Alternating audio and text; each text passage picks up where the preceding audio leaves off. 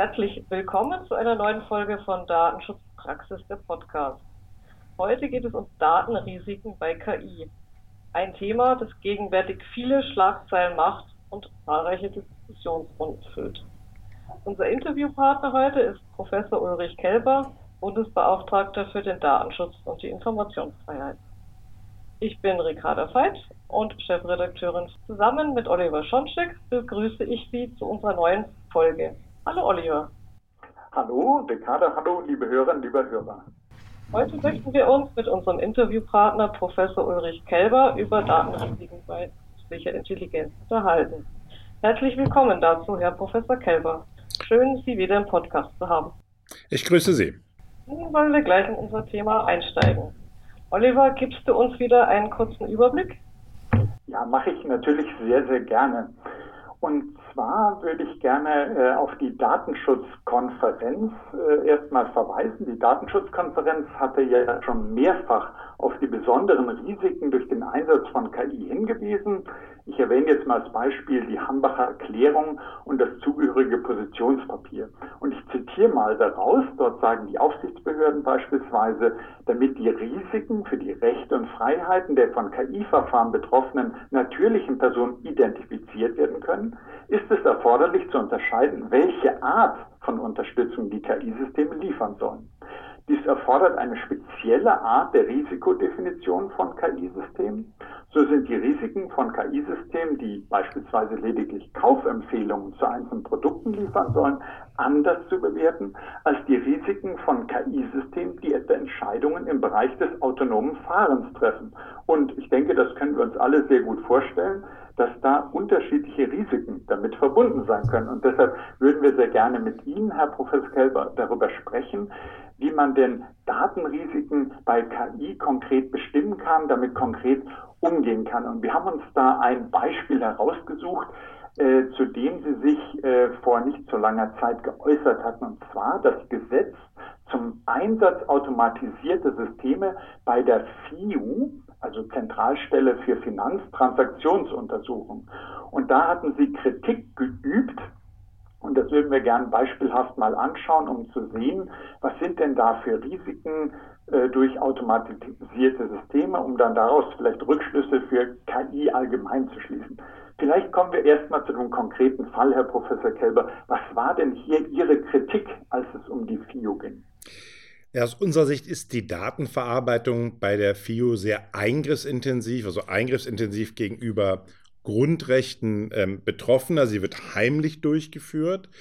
Sie wird bereits durchgeführt unterhalb der Schwelle eines Anfangsverdachtes. Die Meldungen werden von privaten Stellen abgegeben, also nicht anderen Sicherheitsbehörden. Die Meldungsqualität ist oft gering. Es geht trotzdem um eine hohe Menge, um eine große Masse von Meldungen. Wir unterhalten uns hier über 300.000 im Jahr, also fast 1000 pro Tag. Da sind viele Bagatellfälle und nicht strafbare Handlungen mit drinnen.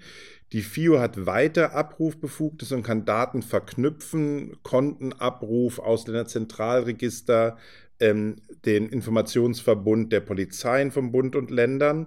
Ähm, das ist eine automatisierte Datenanalyse, die hat natürlich ein eigenes erhöhtes Eingriffs Gewicht gegenüber der früheren manuellen Sichtung, einfach weil solche großen Datenbestände verarbeitet werden, Verhalten und Beziehungen von Personen zu einem Gesamtbild verknüpft werden. Ähm, gleichzeitig ist die Arbeit der Algorithmen natürlich nur schwer nachvollziehbar. Ähm, das ist aber wichtig, gerade hier, weil ansonsten Ergebnisse dieser Datenanalyse natürlich auf falsche Fährten führen können und auch Personen könnten damit völlig zu Unrecht beschuldigt werden. Ich glaube, das ist dann wirklich ein äh, gutes Beispiel, wo man sieht, mangelnde Transparenz äh, durch solche Algorithmen äh, ist schon mal ein Problem. Dann, wenn heimlich sowas gemacht wird, man es gar nicht darüber informiert, es kann aber schwerwiegende Konsequenzen haben. Und da möchte ja die Datenschutzgrundverordnung zum einen auf der einen Seite natürlich dagegen wirken, äh, wie so automatisierte Entscheidungen im Einzelfall beispielsweise, dass da Rechtsgrundlagen da sein müssen. Und dann gibt es, und deshalb ja eben auch dieses Gesetz, das Sie äh, kritisiert haben. Und jetzt haben wir ja nun äh, mehr und mehr den AI-Act der EU, auch so auf der Agenda, wenn man so möchte. Wie spielen denn hier Datenschutzgrundverordnung und AI-Act zusammen, wenn man solche KI-Systeme und ihre Risiken betrachtet? Ja, die Datenschutzgrundverordnung gilt heute schon für künstliche Intelligenz. Wir beraten auch schon, wir kontrollieren auch in diesem Bereich und sie wird weiterhin gültig bleiben, auch wenn der AI Act ähm, in Kraft getreten ist. Trotzdem ist es natürlich gut, die Datenschutzgrundverordnung zu ergänzen und zu konkretisieren, gerade weil es ja hier um einen sehr dynamischen Bereich geht. Der Schwerpunkt des AI Actes ist ja vor allem ähm, mögliche äh, Risikoklassen zu identifizieren und je nach Risikoklasse äh, entstehen dann besondere Verpflichtungen, insbesondere bei den Hochrisiko-KI-Systemen. Für die FIO äh, ist noch nicht mal die Datenschutzgrundverordnung, sondern die Schwester das Ausschlaggebendere, die JI-Richtlinie, die ja in nationales Recht umgesetzt werden ähm, muss an dieser Stelle. Das Spannende ist, dass die FIO hier ähm, Straftaten verfolgt, deswegen JI-Richtlinie, eben im Zusammenhang mit Geldwäsche, mit Terrorismusbekämpfung. Sie ist aber keine polizeiliche Ermittlungsbehörde, weil sie schon unterhalb jeden Anfangsverdachts ähm, operiert. Ähm, und deswegen muss das Ganze einmal im Bundesdatenschutzgesetz ähm, geregelt werden, aber eben auch spezialrechtlich. Ähm, solche spezialrechtlichen Regelungen gehen dann auch der äh, dem Bundesdatenschutzgesetz vor und bei der FIO äh, ist das vor allem das Geldwäschegesetz.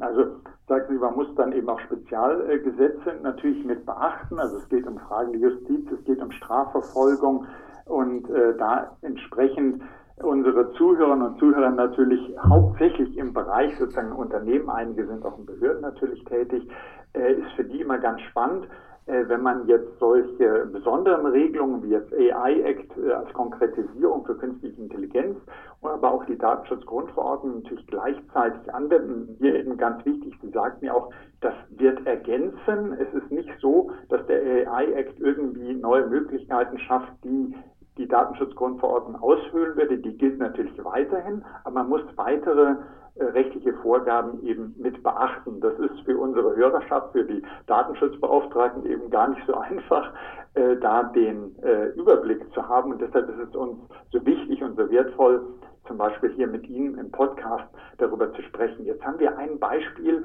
diese Finanztransaktion, wo man eben nach Auffälligkeiten, Geldwäsche und so weiter sucht. Aber es gibt ja viele Bereiche, wo künstliche Intelligenz äh, oder selbstlernende Systeme eben zum Einsatz kommen könnten. Haben Sie da noch andere äh, Beispiele, die Sie vielleicht geprüft haben oder prüfen werden oder wo Sie sagen würden, das sollte man sich auch mal genauer angucken? Also es sind schon äh, in einigen Bereichen natürlich KI-Verfahren ähm, im Einsatz. Es gibt äh, weitere Überlegungen, ähm, vorneweg äh, Bundesagentur für Arbeit, Bundesnetzagentur ähm, als Beispiele. Wir sind mit den Behörden im Austausch über diese Überlegungen, sind froh, dass viele uns tatsächlich früh in Überlegungen ähm, mit einbinden, versuchen solche Planungen bestenfalls von Beginn an zu begleiten ähm, und Interesse an Beratung, also auf was müssen wir achten? Habt ihr Best Practices schon im Einsatz? Kennt ihr vielleicht sogar, auch das wird ja manchmal uns herangetragen, wir haben hier einen bestimmten Datenverarbeitungsproblem, kennt ihr andere, ähm, die mit KI dieses Problem angehen?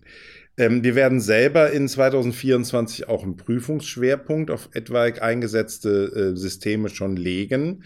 Ähm, davon werden wir selbst auch noch lernen, ganz klar. Äh, aber eben auch zum frühen Zeitpunkt äh, damit auch schon eine Richtung ähm, vorgeben.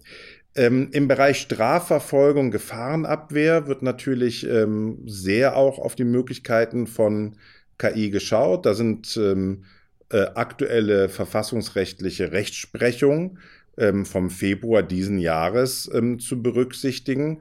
Und äh, deswegen sind wir in dem Bereich besonders aktiv mit Beratung, mit Informationen, mit Sensibilisierung, proaktiv von unserer Seite, ähm, um eben auch die äh, Anpassungen ähm, der Rechtslage voranzutreiben. Denn das, was bisher Rechtslage zum Beispiel bei der FIO ist, entspricht aus unserer Sicht noch nicht vollständig den verfassungsrechtlichen Anforderungen. Und wenn wir jetzt mal schauen, wir alle haben äh, vielleicht auch schon unsere Erfahrungen mit sowas wie ChatGPT gesammelt und ähm, viele Unternehmen überlegen jetzt, ja, was könnten wir einsetzen, wie können wir da äh, vorgehen bei einer möglichen Prüfung, fragen genau, wie es ihnen ja geht, fragen dann die internen äh, Datenschutzbeauftragten in Unternehmen, äh, worauf sollten wir achten?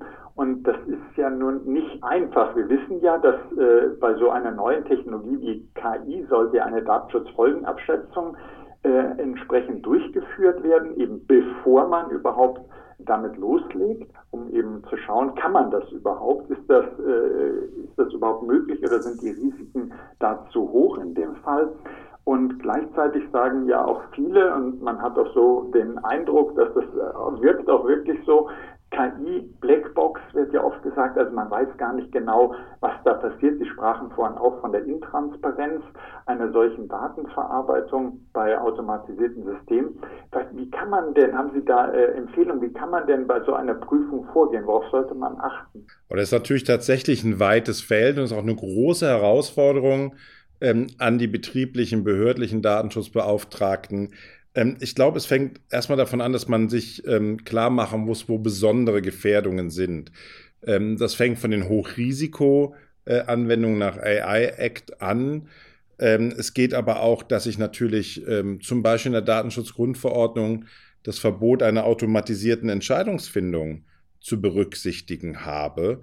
Ähm, haben wir ja gerade ein aktuelles Urteil im Bereich der äh, Auskunfteien, also der, äh, der, der Scoring äh, Macher zu bekommen. Ähm, wenn dann es zulässig ist, ein KI-System zum Beispiel in einem solchen Bereich einzusetzen, was sind die Schutzvorkehrungen, die ähm, herangezogen werden, um Rechte und Freiheiten ähm, einzuhalten, um die berechtigten Interessen der betroffenen Personen anbieten zu können. Also wie ist das Eingreifen von äh, Menschen in einen solchen Prozess möglich? Wo gibt es eine ähm, äh, Möglichkeit, überhaupt einen, eine Entscheidung anzufechten, die eigene Situation darstellen zu können? Ähm, wie sind die besonderen ähm, Berücksichtigungen äh, sehr sensibler personenbezogener Daten bei der Datenschutzgrundverordnung, also Artikel 9 genannten, ähm, wo es um rassische, ethische Herkunft, politische Meinung, Religion, ähm, Gesundheitsdaten, ähm, Gewerkschaftszugehörigkeit und ähnliches geht. Für viele Arbeitgeber ja eine Fragestellung. Wie kann die menschliche Kontrolle, die Transparenz, die Nachvollziehbarkeit von Entscheidungen ähm, gewährleistet werden? Alles das sind ähm, so erste Bereiche, wo man sehr früh ähm, als Datenschutzbeauftragter äh, sein Unternehmen, seine Behörde beraten muss. Also so wie das eben rund um die Hambacher Erklärung auch gesagt wird, dass man also schaut, was wären denn mögliche Folgen davon, also um so eine eigene Risikoeinstufung eben zu machen. Äh, im, im, Beispiel, äh, das ich im, äh, eingangs gesagt habe, geht es hier um eine Produktempfehlung oder geht es um autonomes Fahren, um mal so zwei äh, Eckwerte zu nennen, äh, von äh, nicht so hohen Risiken bis hin zu sehr hohen Risiken. Und dass man dann schaut, was für Daten, Kategorien werden verarbeitet. Was habe ich überhaupt für Schutzmöglichkeiten? Wie kann ich die betroffenen Rechte umsetzen? Kann ich äh, da Transparenz reinbekommen? Kann ein, eine Betroffene, ein Betroffener sagen, ähm, ich fechte vielleicht diese Entscheidung an? jetzt äh, bei dem Urteil rings um äh, Scorewerte, wo es eben heißt, das muss ja nachprüfbar sein, der Mensch sollte eigentlich die letzte Entscheidung treffen und äh, dass man sich sozusagen das alles anschaut. Und ich denke, mit den Instrumenten, die wir haben, mit Datenschutzfolgenabschätzung, dass wir im Verfahrensverzeichnis gucken, was da alles gefordert ist und da versuchen, trotz aller Komplexität, äh, eben da schon mal die Eckwerte zu bestimmen. Und jetzt haben Sie schon Schutzvorkehrungen genannt, die man äh, überlegen kann, könnte man die hier ergreifen. Ich zitiere nochmal gerade etwas aus dem FIO-Beispiel. Sie sagten da, der Einsatz selbstlernender Systeme erhöht die Eingriffsintensität zusätzlich und sollte nur unter besonderen Schutzvorkehrungen in Betracht kommen. Haben Sie da nochmal, Sie haben ja gerade schon mal was genannt zur Schutzvorkehrung, dass man weiß, wie kann ich denn hier wirklich für den Datenschutz sorgen? Ist sowas auch äh, denkbar, dass ich möglichst äh, viel mit Anonymisierung arbeite? Oder was, was ist da machbar?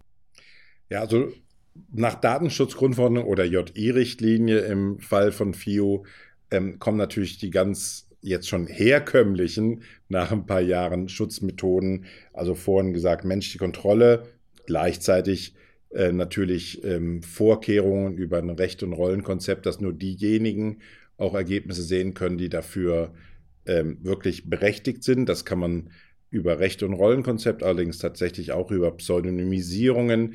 Anonymisierung wird natürlich in der Regel nicht äh, funktionieren, wenn ich ja nachher eine Maßnahme ergreifen will. Das könnte ich eher beim Lernen der Systeme natürlich äh, tun, wenn ich auf Echtdaten zugreife, aus denen ich noch keine ähm, Rechtsmaßnahmen ähm, ergreifen will, ist es sinnvoller, möglichst mit anonymisierten Daten zu arbeiten, um nachher auch nicht die Gefahr ähm, zu haben, dass es ein, einfach ein Bias, also eine Verschiebung dadurch gibt, dass jemand schon Teil der Trainingsdaten war. Da kommen wir zu dem, was das, äh, der AI-Act natürlich vorschreibt, bei hochriskanten Systemen eine andere Sorgfalt beim Training des Systems und auch im weiteren Umgang ähm, damit. Es sind aber auch technisch-organisatorische Maßnahmen, ähm, also die äh, Nachvollziehbarkeit einzelner Schritte ähm, heranzunehmen. Das ist ja ein, ein, Forschungsgebiet seit vielen Jahren, aber es gibt dort erste ähm, Ergebnisse, dass sich aber auch äh, bestimmte Kriterien, die in so ein System äh, hereinfließen, auch durchaus bis hin zur breiten Öffentlichkeit zur Verfügung stelle. Also dass man überhaupt ein Gefühl dafür haben kann, auf was wird ähm, geschaut. Ist das ähm, nur, weil ich oft die Grenze überschreite? Ist für jemand in der Grenzregion natürlich nochmal was anderes als jemand, der eher im Binnenland lebt. Ähm, hängt das mit bestimmten Berufen zusammen? Ähm, das sind ja Kriterien, die jetzt nicht die Kriminellen in die Lage versetzen, sich zu tarnen, anderen aber zum Beispiel eine Möglichkeit geben, ähm, zu sehen, in welchen Bereichen ähm, kann es denn überhaupt eine Gefährdung auch eines Falschverdachts geben. Also auch, dass Sie, wenn ich nochmal äh, ganz kurz Beispiele wiederholen darf, wo Sie sagen, Pseudonym, kann man arbeiten, anonym natürlich nicht. Wenn ich nachher im Fall des Falles wissen muss, äh, wer hat denn da, wer ist unter Verdacht der Geldwäsche geraten, äh, da muss ich ja jemanden auch entsprechend identifizieren können. Ähm, aber Sie sagten auch, dass mit Berechtigungen zum Beispiel eben auch für solche KI-Systeme dass die eben nicht an alle möglichen Daten drankommen, sondern dass ich die, äh, wenn man so möchte, kapsle und nur bestimmte Daten äh, dürfen im Zugriff sein und andere eben nicht. Jetzt haben Sie auch äh, zu FIO noch gesagt, wenn ich das zitieren darf, äh, dass das Veröffentlichungsverbot zu den Einzelheiten des Risikobewertungssystems, dass das nicht tragbar ist. Und wenn man jetzt schaut, wir, wir denken jetzt auch an, an sowas wie äh, die Auskunftsteilen, die natürlich auch äh, nicht äh, so hundertprozentig alle, äh, jeder möchte, dass man die KIs oder überhaupt die Systeme durchblicken kann. Wie wird das gemacht? Viele sagen, das sind ja unsere Betriebsgeheimnisse, Geschäftsgeheimnisse, wie wir die Algorithmen gemacht haben. Wie kann man denn trotzdem für Transparenz sorgen? Also sagen, die werden hier Risiko, äh, eine Risikobewertung durchgeführt, ohne dass die Unternehmen beispielsweise befürchten müssen, dass sie äh, ihr geheimes Rezept sozusagen verraten.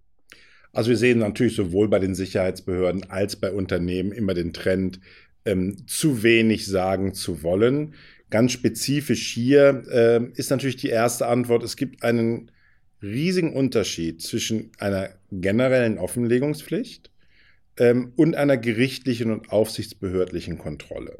Ähm, das sagen wir sowohl einer FIO ähm, als auch Unternehmen. Es hat nicht, nichts mit Verraten zu tun, wenn man Einzelheiten eines Risikobewertungssystems gegenüber befugten Stellen offenlegen muss. Und äh, denkbar wäre es im Bereich der FIU natürlich dem BFDI als Vertreter von Betroffenen offen zu legen, damit wir imstande sind, die Rechte ja kompensatorisch für die Einzelnen zu schützen. Ähm, natürlich sind wir dann wiederum zur Vertraulichkeit ähm, verpflichtet und dieses Vorgehen ist in anderen Bereichen äh, übrigens üblich, sowohl bei den Sicherheitsbehörden aber auch für Hochrisikosysteme vorgesehen in der MII-Act der Europäischen Union. Die Informationen grundsätzlicher Art sollten aber auch Betroffenen der Öffentlichkeit zugänglich gemacht werden. Einfach um Vertrauen in solche Systeme, zumindest äh, von denen, bei denen man Vertrauen überhaupt über irgendwelche staatlichen Maßnahmen erreichen kann, ähm, auch möglich zu werden ähm, für eine hohe Akzeptanz auch solcher Datenauswertungen zu Gemeinwohlzwecken. Ähm, es darf nämlich natürlich nicht dazu führen, dass nicht mehr nachvollziehbar ist, wie überhaupt eine Erkenntnis zustande gekommen ist, die ja vielleicht von der FIO direkt eingesetzt wird, später aber auch ähm, Anfangsverdacht sein kann für eine polizeiliche ähm, Ermittlung. Und deswegen muss es Möglichkeiten der Überprüfung geben. Das ist in der Regel nicht für die einzelne Person möglich, aber muss dann wenigstens für Kontrollbehörden da sein. Ansonsten würde ein Kontrolldefizit, wie wir das nennen, entstehen und das wäre rechtsstaatlich äh, eben nicht hinnehmbar. Gut ist, dass das Bundesverfassungsgericht schon gesagt hat, dass es für solche Datenanalysen Vorgaben und Kriterien geben muss, die auch in einer Verwaltungsvorschrift festgelegt sind. Damit wäre es eben nachvollziehbar und überprüfbar. Und eine solche Regelung gehört auch ins Geldwäschegesetz. Damit sind nicht alle Details veröffentlicht, ähm, aber es muss eben Vorgaben an die Ausgestaltung und die äh, Funktionsweise geben. Es muss Absicherung durch technische und organisatorische äh, Maßnahmen geben. Und die ähm, Geheimhaltung nur dadurch zu erreichen, ähm, dass man ähm, ja undurchschaubar arbeitet, das ist äh, etwas, von dem wir wissen, ähm, dass das nicht funktioniert. Das kennen wir auch aus dem Cybersecurity-Bereich. Ähm, es müssen die Risikoprofile müssen gegenüber Aufsichtsbehörden äh, offengelegt werden. Die Aufsichtsbehörden selber müssen natürlich dann genauso geheim arbeiten können aber das ist zum Beispiel im Fall meiner Behörde möglich. Wir haben alle nötigen Sicherheitsvorkehrungen. Ähm, wir dürfen ja sogar alle Unterlagen der Nachrichtendienste verarbeiten. Ich glaube, wir können dann auch die Geldwäschebekämpfung der FIU rechtsstaatlich kontrollieren. Und das ist etwas, ähm, was wir erwarten, inklusive der vollen gerichtlichen Überprüfbarkeit.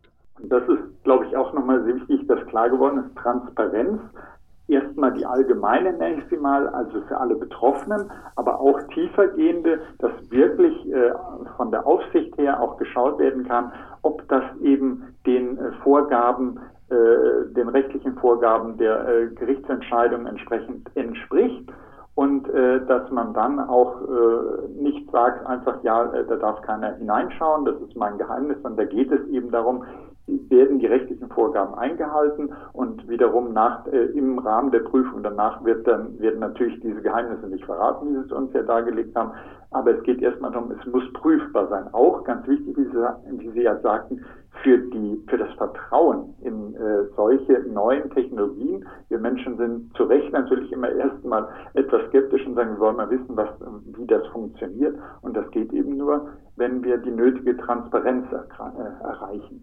Und so wie wir heute über KI miteinander sprechen und wie wir sehen, dass da äh, eine ganze Reihe von Diskussionen in den letzten Wochen, Monaten und auch wenigen Jahren schon zu stattfindet, würden Sie sagen, KI, Sie sagten es für Ihre eigene Behörde ja, ist das generell so ein Schwerpunktthema, wo man sagen wir, die Datenschutzaufsichtsbehörden werden da in der Zukunft noch verstärkt reingucken und sollten das auch betriebliche und behördliche DSBs sich auch äh, auf die Agenda setzen?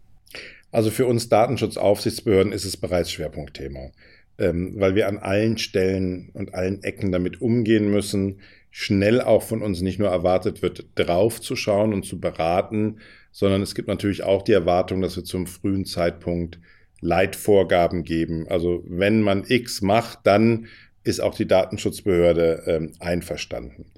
Ähm, geht man nach Datenschutzgrundverordnung ähm, hin, und das ist dann wichtig für die Arbeit der behördlichen Datenschutz- und betrieblichen Datenschutzbeauftragten, dann ist ähm, Künstliche Intelligenz im Sinne der, des ähm, Artikel 35 der Datenschutzgrundverordnung eine neue Technologie, zu der eine Datenschutzfolgeabschätzung erforderlich ist. Und gerade wenn hier eben personenbezogene Daten verarbeitet werden, das ist ja das Spannende. Es gibt natürlich auch KI, die jetzt auf Industriedaten stattfindet. Dann reden wir über ganz andere, äh, einfachere Fragestellungen. Dann braucht es eben diese Risikoeinschätzung ähm, mit einem Fokus auf den Umgang mit diesen identifizierten Risiken. Also wie vermeide ich Diskriminierung, wie vermeide ich die Beeinträchtigung von individuellen Rechten. Äh, und wir stellen fest, sehr häufig ähm, findet man ja in der Regel einen rechtskonformen Weg. Ganz selten sind die Anforderungen so hoch, dass etwas gar nicht gemacht werden kann. Aber klar, ähm, wenn jemand gerne die Telefonate seiner Mitarbeiter mitschneiden möchte, äh, und sich dann auswerten lässt, äh, wer im Augenblick vielleicht auf eine Depression zuläuft oder äh, wer eventuell langsam eine ähm, Entwicklung nimmt, die eine höhere Wahrscheinlichkeit hat zu kündigen, dann ist das natürlich neben der Tatsache, dass man nicht weiß, ob das wirklich das System liefert, aber aus unserer Sicht in dieser Form völlig unzulässig. Und da würde eine Risikobewertung auch ergeben, ähm, dass hier einfach Rechte verletzt werden. Und wenn ich jetzt gerade mal dieses äh, Beispiel äh, nehme, und es gibt ja äh, durchaus in anderen Ländern Systeme, die im Zuge der Remote Work solche Analysen ein bisschen angeregt haben, also zu schauen, was jetzt bei Videotelefonaten über solche Dienste, dass man auswertet und tatsächlich schaut, wie sind da die Stimmungen und äh, braucht derjenige vielleicht oder diejenige Unterstützung, weil man das nicht mehr so gut mitkriegt, weil die außerhalb tätig sind. Und dann gab es, also habe ich selber auch äh, von Systemen äh, gelesen, gesehen, die genau sowas eben machen wollten. Äh, das heißt, sowas könnte auf die DSBs ja zukommen. Und äh, was wäre da Ihr, Ihr Tipp, wenn man eine Stellungnahme abgeben soll? Äh, wäre zum Beispiel ein Punkt, dass man schaut, äh, die Aufsichtsbehörden liefern ja regelmäßig wirklich wertvolle Empfehlungen. Ich nannte eingangs die Hambacher Erklärung. Es gibt ja inzwischen eine ganze Reihe, äh, auch vom BSI natürlich Informationen, wo man schauen kann äh, mit Blick auf äh, Sicherheit von KI. Äh, wie, wie, kann ich als DSB mich da äh, schlau machen, um dann eine Stellungnahme abgeben zu können? Wir wollen auch noch konkreter werden, als wir das mit der Hambacher Erklärung ja begonnen hatten in diesem Prozess. Ähm, und ja, ähm, im Zweifelsfall und bei den großen Fragestellungen sind natürlich die Datenschutzaufsichtsbehörden auch für die Beratung von Datenschutzbeauftragten betrieblichen oder behördlichen ähm, vorgesehen.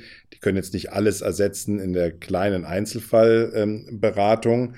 Ähm, ich empfehle immer, sich am Anfang einen Überblick zu verschaffen. Also was soll eigentlich diese KI-Anwendung leisten? und wie ist sie in meine Organisation eingebettet? Was sind die Mittel und äh, Ziele, Aufgaben und Zwecke? Die, ähm, wie wird mit anderen Geschäftsprozessen äh, interagiert? Welche Komponenten und welche Infrastruktur äh, wird dafür verwendet? Mit den Ausgaben der KI-Anwendung, für was werden die eigentlich genutzt? Und dann geht es tatsächlich, ist eine solche KI-Auswertung erforderlich? ist sie ähm, geeignet, also ist sie auch richtig modelliert ähm, und ähm, ist sie eigentlich richtig eingesetzt in der Form. Jeder von uns kann ja die Horrorbeispiele falsch modellierter und falsch eingesetzter KI, und wir reden ja heute nur über die Risiken, ich könnte auch stundenlang über die Chancen sprechen, ähm, kennt die ja. Und genau das sind solche Fragen, die man am Anfang stellen kann, also das Risikopotenzial vor der Verarbeitung zu ähm, bewerten. Ähm, und dann kommen eben die Punkte, ist es erklärbar, wie es passiert? Was ist eigentlich die, ähm, die Metriken, also die, die, die Einschätzung zur Richtigkeit einer Bewertung ähm, und die Risiken der Ver, äh, Verarbeitung und welche vorgesehenen Abhilfemaßnahmen ähm, will der Arbeitgeber, das, die Firma, der Auftragsverarbeiter eigentlich vorsehen? Ähm, das wären so die ersten Sachen, die man prüft. Haben die eigentlich die Situation richtig eingeschätzt oder liegen die so falsch? Dann weiß man, dass man ein Problem hat und sehr viel tiefer einsteigen muss.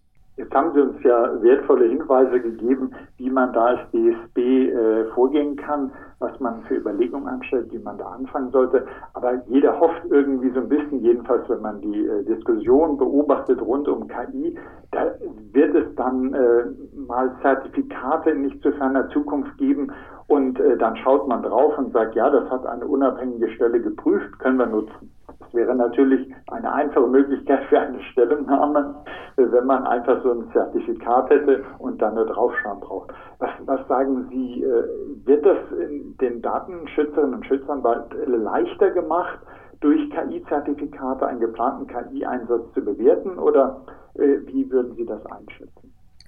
In dem allgemeinen Umfeld der Datenschutzgrundverordnung erhoffe ich tatsächlich, dass langsam die Zertifizierung zum Laufen kommt und an die Auswahl von Instrumenten oder Verfahren erleichtert.